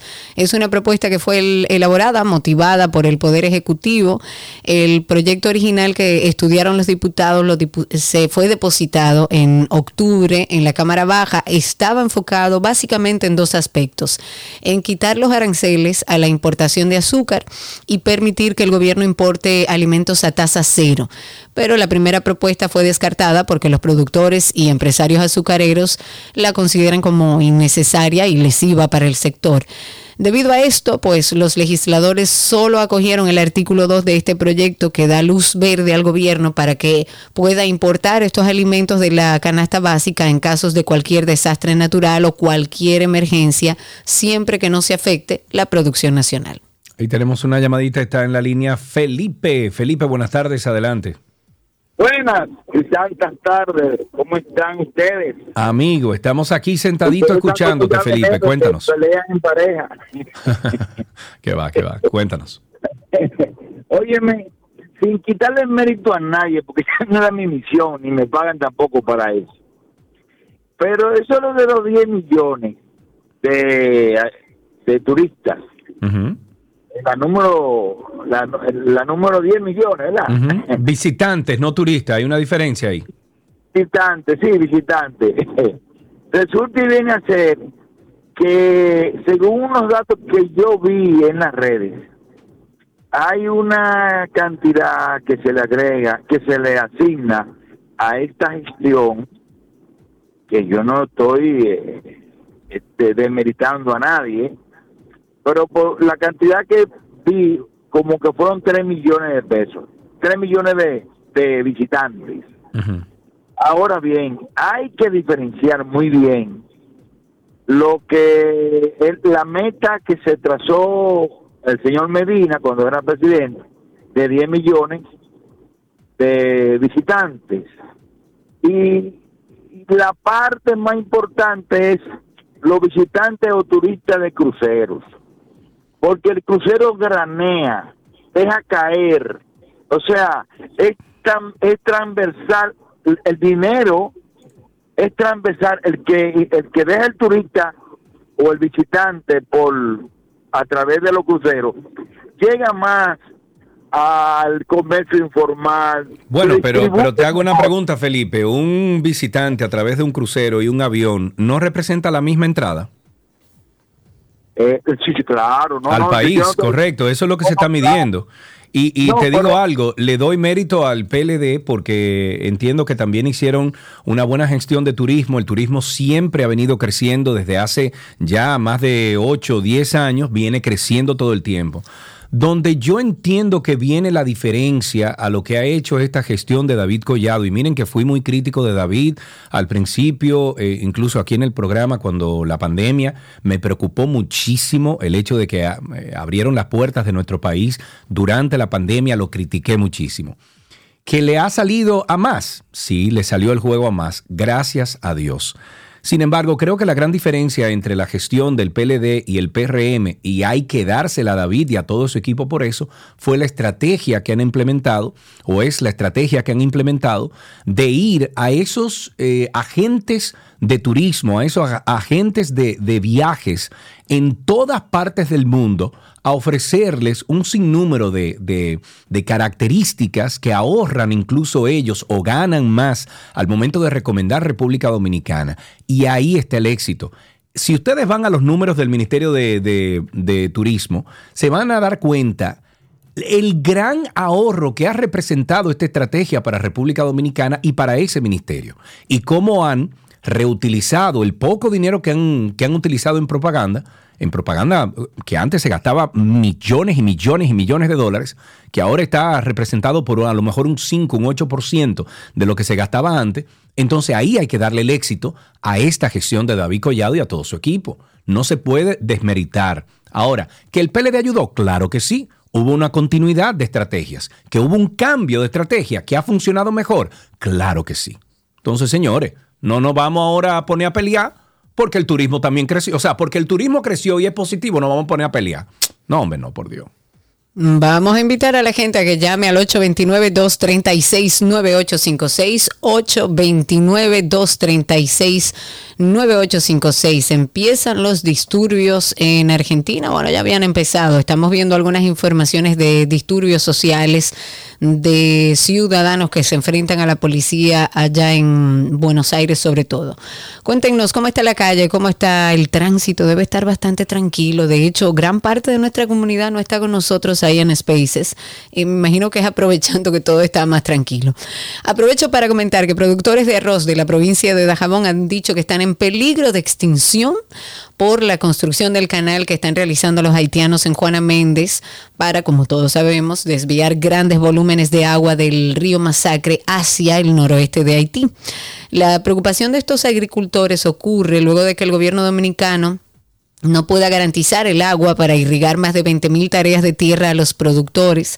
Ellos eh, denuncian que el problema no está resuelto, como se ha comunicado a través del INDRI, por lo que aún ellos están esperando respuestas de mm, o respuesta del director del INDRI ante esta exigencia para que se les construya por lo menos dos pozos en los diques veteranos cero, como se llaman, y número uno y cuatro, eso es en el dique Don Pedro, y que lo hagan con paneles solares para de alguna manera garantizar el agua a los productores de arroz que van a ser afectados por y que están siendo afectados ya por la construcción de este canal en Haití. El presidente de esta asociación de productores de, arroz, además miembro de la directiva de FENARROZ, desmintió al director del INDRI, Olmedo Cava, y dice que el canal de la vigía no está listo para su puesta en funcionamiento, como en algún momento dijo el funcionario. 829-236-9856. Tenemos a Tales ahí en la línea. Buenas tardes, Tales. Muy buenas tardes, Sergio, Karina, ¿cómo están? Mi estimado, feliz Navidad, cuéntame. Gracias, gracias, gracias, gracias. Sergio, dos cosas. Yo sé que esa tú me la vas a responder. A ver. Porque si Karina no te la sopla, fracasamos.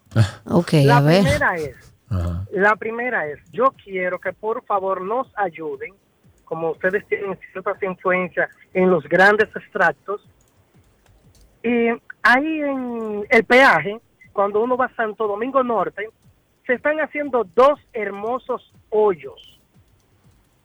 Yo pago peaje. Yo quiero saber para qué lo van a utilizar lo que yo estoy pagando. Si no van a tapar esos hoyos. Es la primera. Y la segunda, Sergio, esta viene para ti. Dentro de los 10 millones que estamos contabilizando, ¿se están incluyendo los haitianos? ¡Wow!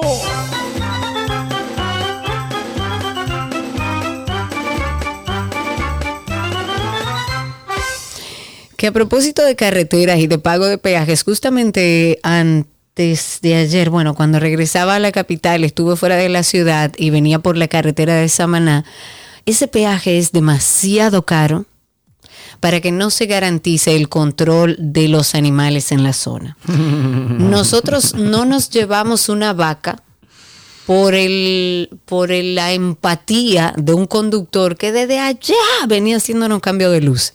Yo decía, pero ¿por qué que él no hace cambio de luz y prende el intermitente y no se hace cambio de luz? Y yo, mi amor, tú vas muy rápido, ¿qué es lo que está pasando? Viendo a ver qué pasaba. Cuando seguimos avanzando nos dimos cuenta, bajamos por supuesto la, la velocidad al mínimo, entendiendo que algo nos íbamos a encontrar y no nos llevamos a la vaca de milagro, pero un kilómetro más para adelante había por lo menos seis o siete vacas que estaban en el medio de la carretera. Entonces no puede ser que uno pague un peaje tan caro para que no haya control sobre animales, que es una de las situaciones más peligrosas en una carretera porque usted va a una velocidad elevada y usted no tiene el mecanismo de frenar eh, cuando una vaca se le mete en el medio. Ojalá y le presten atención a eso porque es preocupante, sobre todo con muchas personas que salen de la ciudad ahora y cuando yo estaba circulando había muchos vehículos y esas vacas estaban ahí en el medio. 829-236-9856, 829-236-9856, nuestro teléfono aquí en 12 y 2. Sigue mm, la Dirección Nacional de Control de Drogas atacando el, el, contrabando de drogas y el narcotráfico. Encuentran más droga en Baní. Se ha informado que descubrieron dos caletas. Eso es, eh, le llaman así a los compartimientos secretos dentro de los vehículos para guardar drogas. En dos vehículos que fueron ocupados en un operativo, las autoridades confiscaron un cargamento de 1.435 paquetes de cocaína. Esto fue próximo a las costas del municipio de Baní en una primera inspección que, fue dispuesta por el fiscal que estaba ahí, se descubrió que en el tablero de la parte delantera de, de una camioneta marca Ford en su interior se encontró un cargador de pistola calibre 9 milímetros, una caja de cápsulas, seis celulares de, marca, de diferentes marcas y modelos, una balanza, dinero en efectivo dentro de un pequeño bolso.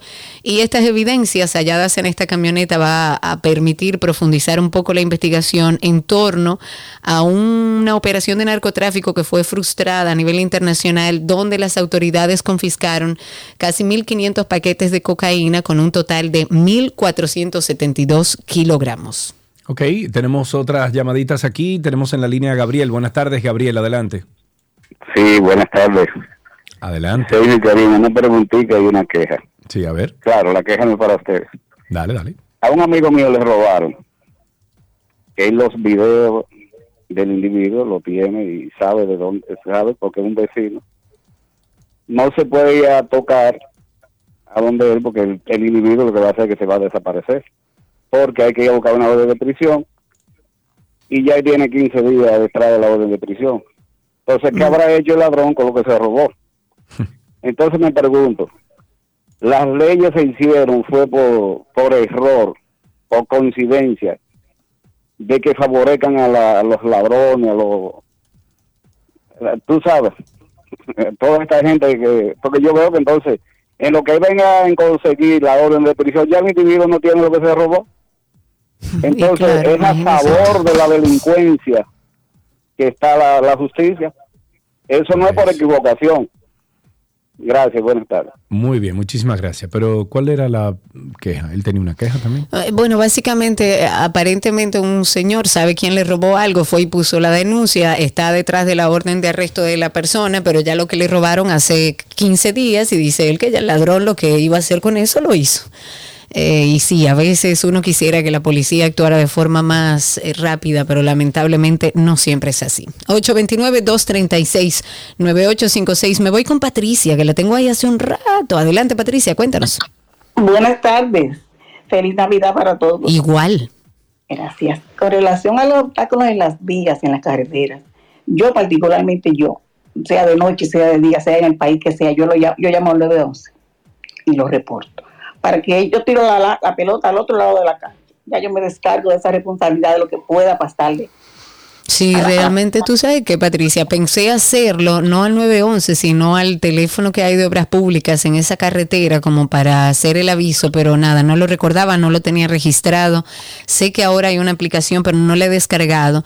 Pero sí, deberíamos informarlo. Lo hago públicamente para ver si pueden tomar atención en ese sentido, sobre todo ahora que mucha gente va a circular fuera de, de la ciudad por esa carretera.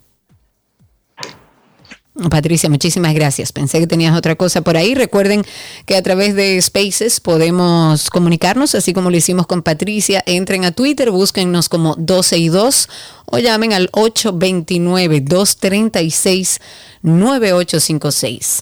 Señores, ¿no se le ha visto la cara al ítalo colombiano eh, que terminó con la vida de esa venezolana? No hay forma.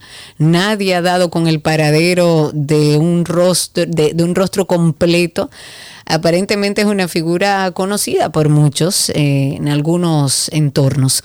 820, si alguien la tiene, mándela. 829-236-9856. Tengo por aquí a través de Spaces a Lucas. Vamos a darle un chancecito hasta que se conecten con nosotros. Adelante, Lucas. Cuéntanos cómo está todo por allá afuera. Adelante, Lucas. Lucas, Lucas, Lucas, tú tienes siempre problemas como para conectarte. Tienes que buscar un, lugar con escuchan, bueno, me Ahora sí, señor. Adelante usted. Es Eh, que estamos en un campo aquí en Punta Lo Cana. veo, lo veo. Entonces, esto es. eh, me, me- me escuchan. Perfectamente. Mira, yo quisiera como decir algo positivo, porque siempre uno se encuentra tanta cosa, tanta cosa aquí en, en- en mi país. Mire, señores, esta mañana yo iba al súper para no tener que salir hasta el año que viene. Mm, Maravilloso. Entonces, eh, ahí en la, en, la, en la carretera de aquí de Punta Cana, Bávaro, eh, eh, Bávaro, exacto, Bávaro, Punta Cana, hay cuchumil camiones de volteo que están construyendo para el progreso del país. Un camión sin lona, un volteo de esos sin lona, sin placa, soltó una piedra y me rompió el cristal delantero. El cristal ¿Y dónde está lo bueno de eso, Lucas? Que yo no entiendo. te lo voy a decir ahora donde Ok. está lo bueno. Ah, ok, ok. Lo, bue- lo- lo positivo de eso está es que el chofer del camión se paró, ¿verdad? Él me dijo que, que él no sabe que la piedra rompió mi cristal, que yo tengo que demandar el sindicato para que me paguen el cristal. Entonces lo positivo de eso es que yo finalmente decidí comprarlo yo, sin tener que reclamarle a ningún sindicato ni a nadie, porque no tengo prueba de eso. Así que lo positivo de eso es que, que, que- me tengo que No, llevar... Luca, no, Luca, no, hombre, no me diga eso, no me diga eso, porque tú lo que te estás resignando. O sea, a ti te rompen el cristal y tú dices, nada, déjame comprarlo. Sí, porque eh, eh, eh, eso fue lo positivo que yo dije, porque primero el, el- el tipo ni sabía que, eh, que la piedra se soltó, ¿verdad? Entonces yo no tenía prueba porque no iba filmando ¿Y de nada. dónde se soltó? Entonces me dice, mira, tú tienes... De o sea, su camión. Ah, del camión. ¿Y el camión tenía una tapa? No. Ah, entonces nada, resignarse. Ahí es que va, ya, Exacto. punto.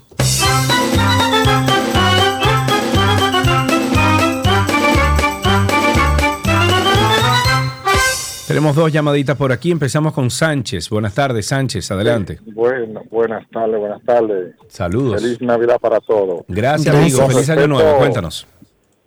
Sí, con respecto al señor que llamó antes de Patricia. Sí. Los jueces, los jueces solicitan video para dar orden de arresto. Ese es el problema que tenemos. Entonces va a poner una denuncia, el fiscal solicita y los jueces quieren video. Y si el problema pasa donde no hay cámara, ¿cómo lo hacemos?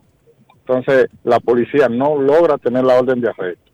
Entonces el ciudadano que no conoce ni sabe, culpa a la policía.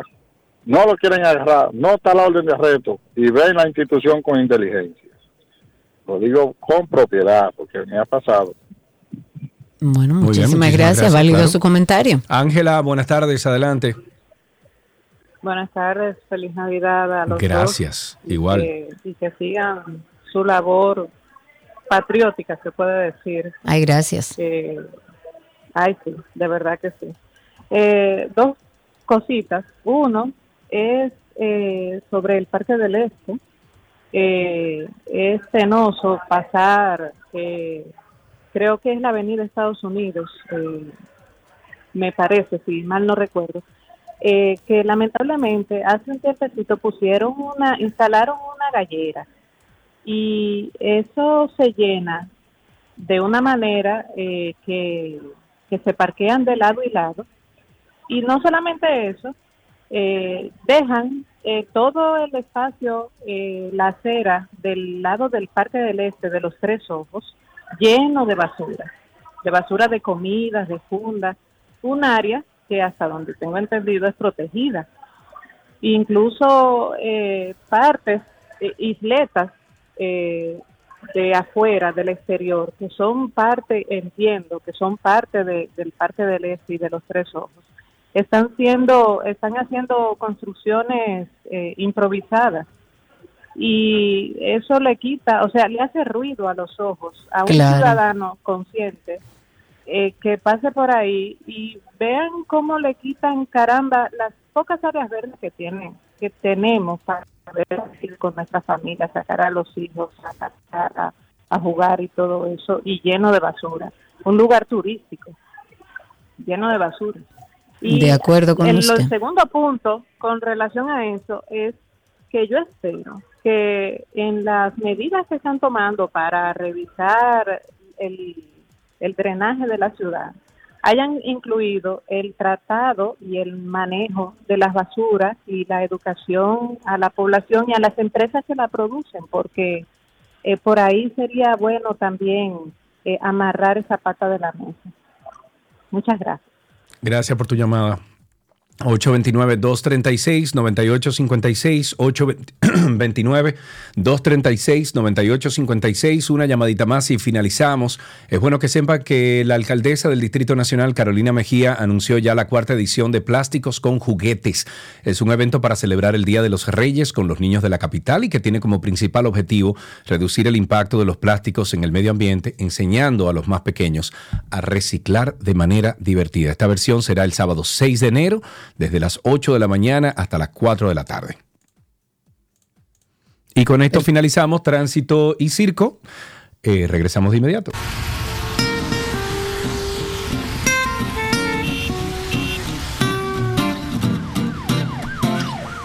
Todo lo que quieras está en dos.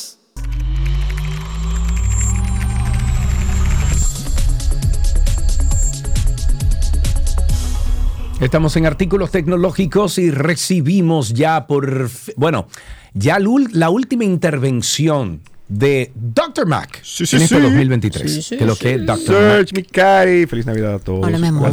Feliz Navidad, próspero año y felicidad. ¿Qué tal, Serio, amigo? Tú hiciste de cringe este año. Yo vi un video y yo estoy seguro que eras tú debajo de la máscara. Seguro. Yo no Te lo dudo. mi hermano. Muy bien, Casi, también, casi, Cari. casi. Vic, vamos a hablar del mundo Mac. ¿Qué tienes por ahí para nosotros? Bueno, entiendo que ustedes la semana pasada, durante mi ausencia y la de Hedwig, discúlpenme por la, por la ausencia realmente, un percance con él.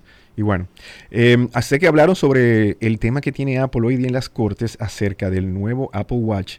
O bueno, no acerca del nuevo, porque lo que pasa es que Apple ha obtenido una, una orden de, de parar las importaciones hacia Estados Unidos de los nuevos Apple Watch desde China, donde los fabrican, porque eh, una compañía en Estados Unidos los está pues demandando y ha ganado la primera instancia o el primer, el primer juicio acerca de una patente que abarca los sensores eh, pues de, ox- de oxigenación de los Apple Watch desde la serie 4 en adelante, por lo que Apple está obligado ahora mismo a no venderlo inclusive en sus tiendas. Si los demás eh, distribuidores, que obviamente Apple viendo lo que podría pasar, pues vamos a decir que nos fletó a todos eh, en ese sentido, de que había disponibilidad y que todavía en todas las tiendas que uno vaya, salvo el Apple Store, va a haber Apple Watch por un tiempo. O sea, La verdad es que eh, la compañía que se llama Máximo, una compañía que este caso la verdad es que tiene muchos años en, en desarrollo, por decirlo así. Fue ahora Sí, que sí. finalmente, como quien dice, eh, pues explotó con la primera sentencia. Y es que el CEO de esta compañía se había acercado a, o bueno, uno de los eh, ingenieros, vamos a decirlo así, eh, realmente uno de los ingenieros de esta compañía, pues se acercó a Tim Cook. Obviamente tú sabes que Apple eh, pues tecnología tiene y tecnología tendrá y que sabes que ellos tienen absolutamente de todo en, en- en- en futura producción, en prototipo hay, yo me imagino que eh, las cosas que uno, que uno- que uno, eh, vería ahí, increíble, en esos laboratorios de Apple. Y bueno, se le acercó hace aproximadamente, eh, creo que fueron 10 años, hablándole sobre que tenía tecnología para... para hacer, bueno, no, esto fue en el 2016, perdóname, fue, fue hace unos años realmente, no fue hace tanto, tengo que verificar exactamente cuándo fue. Pero ya vi el Apple Watch en, en producción, que fue en 2017, si, si mal no recuerdo, o no, 2015, perdóname, estoy mal, estoy mal. Y la idea es que le dijo, mira, eh, tenemos cómo hacer que el Apple Watch sea eh, pues un gran producto en el futuro. Él trabajaba en una empresa que se llama Máximo, no, obviamente, si tú la miras en escala, no era ni cerca. Y él viendo que Máximo tal vez en el futuro no iba a tener más que hacer con una patente que tenía sobre unos estudios que estaba haciendo sobre oxigenación en la muñeca y todo esto, todo esto pues se le tiró a Tim Cook, por decirlo así, y le dijo, mira, yo tengo esto, o sea, yo, yo trabajo con esto, esto, esto, y yo creo Claro. que el Apple Watch fu- fuera la excelente eh, forma de traer esto a mercado masivo, y bueno, al final esta persona fue contratada por Apple, y es parte de la, de la demanda que le tiene, que a- Apple pues... eh, Vamos a decir que o le ofreció trabajo o estas personas Claro. también eh, eh, Bueno, al llenaron final, al final espacios parece en que Apple. se colaron algunas de, de las cosas que ya tenía la, la otra compañía a Apple, eh, según, según se dice, ¿no? Así es, desde el Apple Watch 6, perdón, el Apple Watch Series 6 Exacto. hasta los nuevos.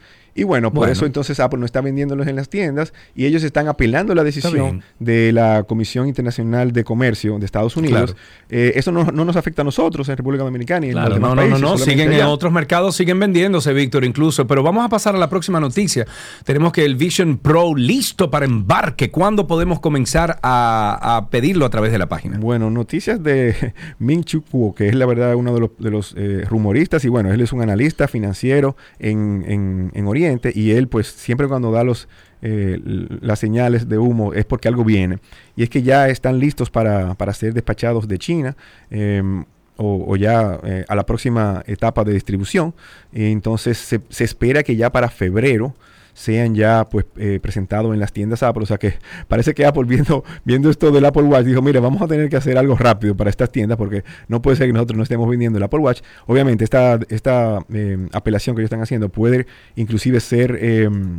aplicada con un veto del, del presidente de los Estados Unidos, pero eh, sabiendo que Apple obviamente es uno de los lobistas más grandes de, de- de Washington, que obviamente para empujar sus tecnologías y, y- y demás eh, pues asuntos lo hace en Washington. Y bueno, Sí. eh, se, se espera ese veto, pero todavía pues no, no ha salido. Esto fue a partir del día de ayer, o sea que hoy uno va a un Apple Store o va a la, a tienda en línea y le dice no está disponible. Nosotros tenemos eh, pues cantidad todavía bastante abundante, o sea que bueno. Eh, Vision Pro, febrero, muy probablemente veremos esta noticia desarrollarse pues en las próximas semanas. Ok, muy bien, vámonos con el tip de Dr. Mac que tienes para hoy. Y bueno, hablando del Apple Watch, y es que personas me, me escucharon el otro día diciendo que uno podía ya activar eh, pues el, electro- el electrocardiograma en el Apple Watch y me han pedido que lo repita cómo hacerlo. Y la verdad es que es muy fácil. Recuerden que todos tenemos en, el- en los, en los eh, equipos iOS una aplicación que se llama Salud. Y una vez uno tiene el reloj enlazado, eh, cuando uno abre la aplicación de salud, pues te va a salir.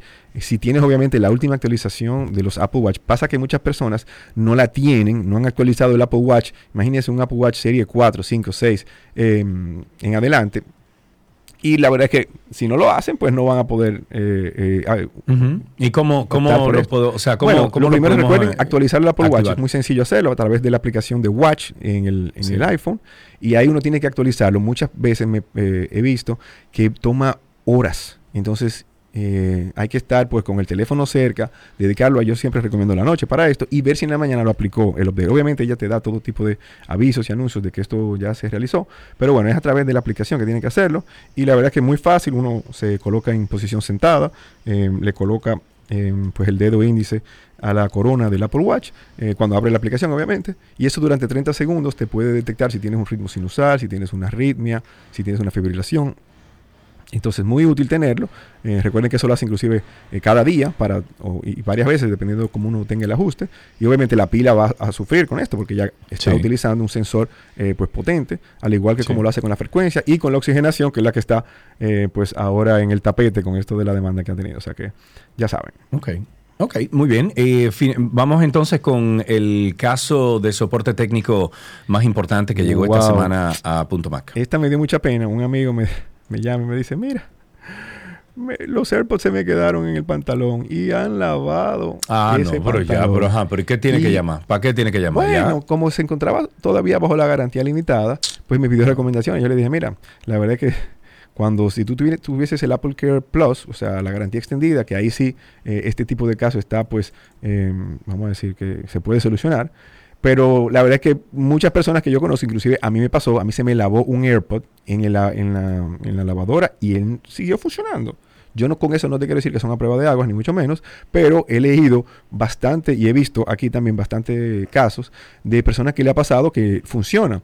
Pero en el caso de que tú ya pues lo dejes dentro del case, recuerden que eso ahí está cargando permanentemente. Entonces ahí ya pueden haber problemas mayores. Y lo, lo que se manifiesta esto con un pitillo a veces, suena como que ruidoso eh, en el fondo. Obviamente también el cargador, lo primero que hay que hacer es no conectarlo. Eso yo lo dejara al sol o a- en un sitio donde yo sé que se le va a ir la humedad o ponerlo con un deshumidificador y todo eso para que se le vaya todo tipo de humedad. Y no conectarlo hasta, yo diría que yo le diría una semana por lo menos a eso, para uno estar seguro de que se le haya ido toda clase de humedad. O sea que bueno, ya lo saben. Aunque algunos sobreviven, lo ideal es tener Apple Care Plus para los AirPods. La verdad que el otro día vi un, un amigo también que el, perro le comió todo. El- o sea, le comió el case con los AirPods y se lo dejó delante de la cama.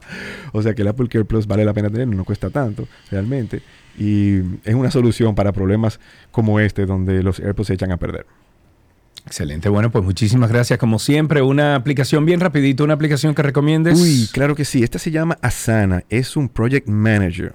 Solamente visiten esa, esa, esa página, esa aplicación y verán todo lo que puede hacer. Es muy popular en el ámbito eh, pues de la tecnología y es una forma facilísima de uno llevar un proyecto a cabo, eh, con organizado, eh, que, que se ve en, el, en, la, en la nube, tiene aplicaciones y recomienda muchísimas cosas. O sea que pásense por ahí. Asana, la dejé la aplicación también en el Instagram de nosotros. Ok, muy bien, Víctor, como siempre, muchísimas gracias. Feliz año nuevo para todo el equipo de Punto Mac. Recuerde que puede contactar a Víctor y a todo el resto del team en arroba punto Mac RD. Hasta aquí, artículos Tecnologi.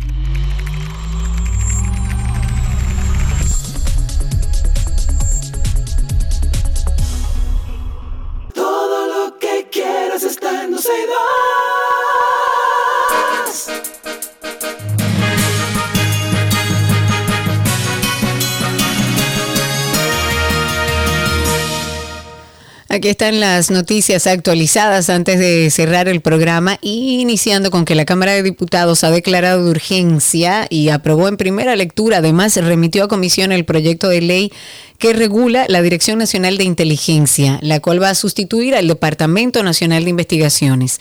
Es una, esta pieza es una fusión de tres iniciativas eh, que fueron sometidas por los diputados Julito Fulcar, Braulio de Jesús Espinal y Lourdes Josefina Ibar, así como por el senador también Milciades Franjul.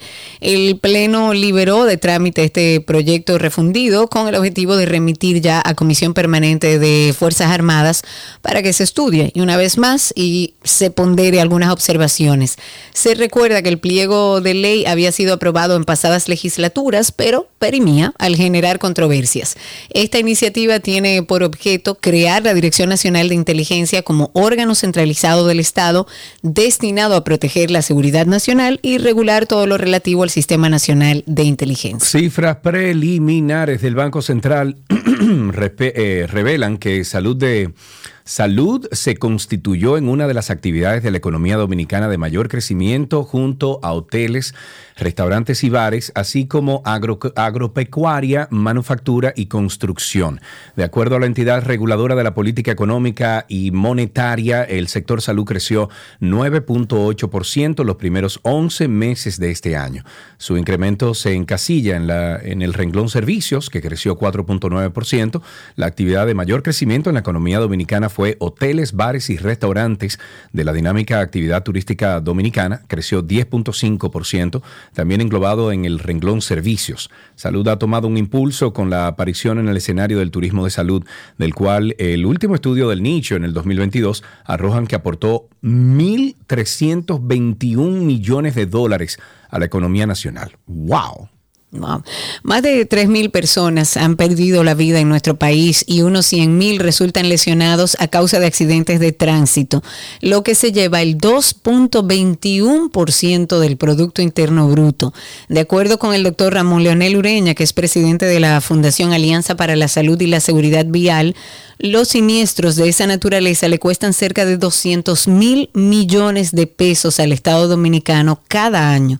Ese monto incluye, por supuesto, gastos de vehículos, recuperación, rehabilitación y hasta el sepelio de los afectados. La Asociación Dominicana de Administradoras de Fondos de, de Inversión informó hoy que los fondos de inversión han generado más de 30 mil empleos a través de proyectos en el sector real en los que han invertido. Hasta junio de este año se ha creado 10.515 empleos directos y 19.569 empleos indirectos.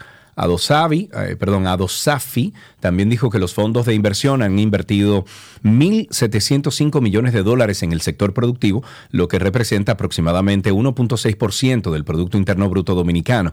En una nota de prensa, esta asociación explicó que se han financiado 131 proyectos de 14 tipos de actividades productivas diferentes, con los 1.705 millones de dólares invertidos en el sector real. En otra información también tenemos que decir que el presidente de la Fuerza del Pueblo, que es Leonel Fernández, ha dicho que el 2023 ha sido uno de los peores años para la economía de la República Dominicana a raíz de que crecerá escasamente un 2% del PIB. De acuerdo con Fernández, las proyecciones que se tienen es de un 2% o un 2.5% en crecimiento de la economía y dijo que en octubre se situó en, uno, en 1.9%. Él dijo, y quiero citar parte,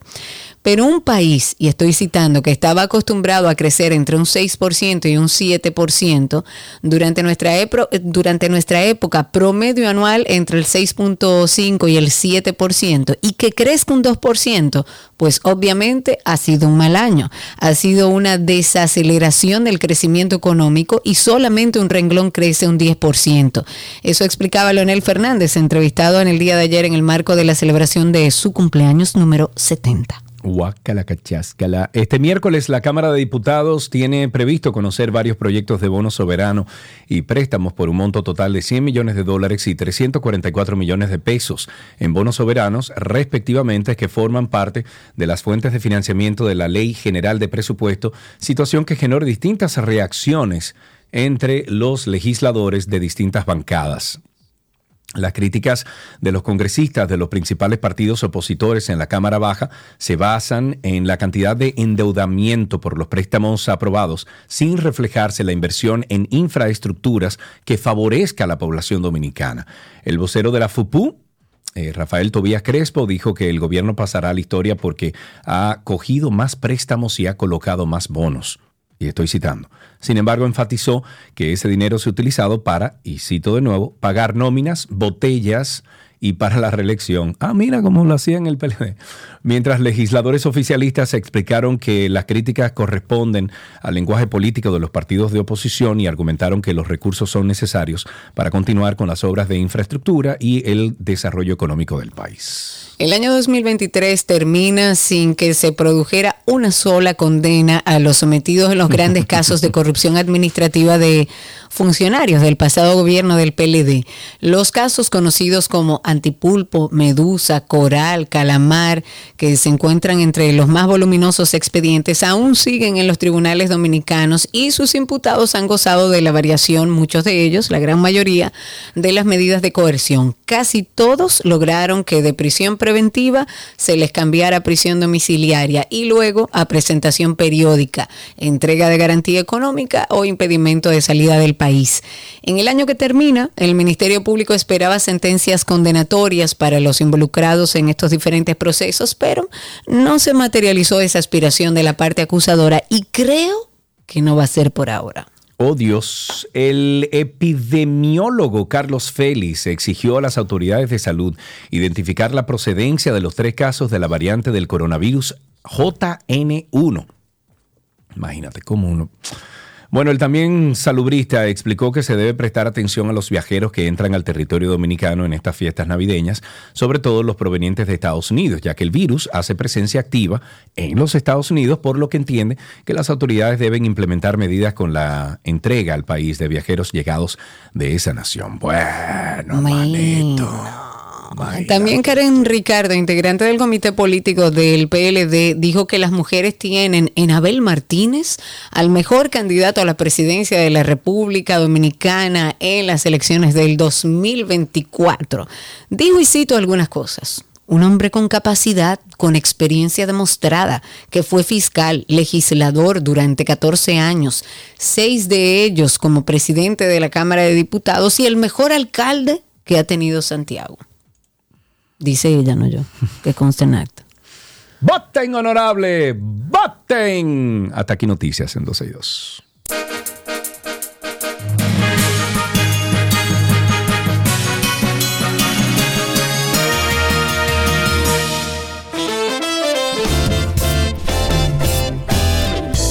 Hasta aquí este programa del día de hoy. Gracias por la sintonía, mis amigos. Aquí Karina, yo y todo el equipo de 12 y 2.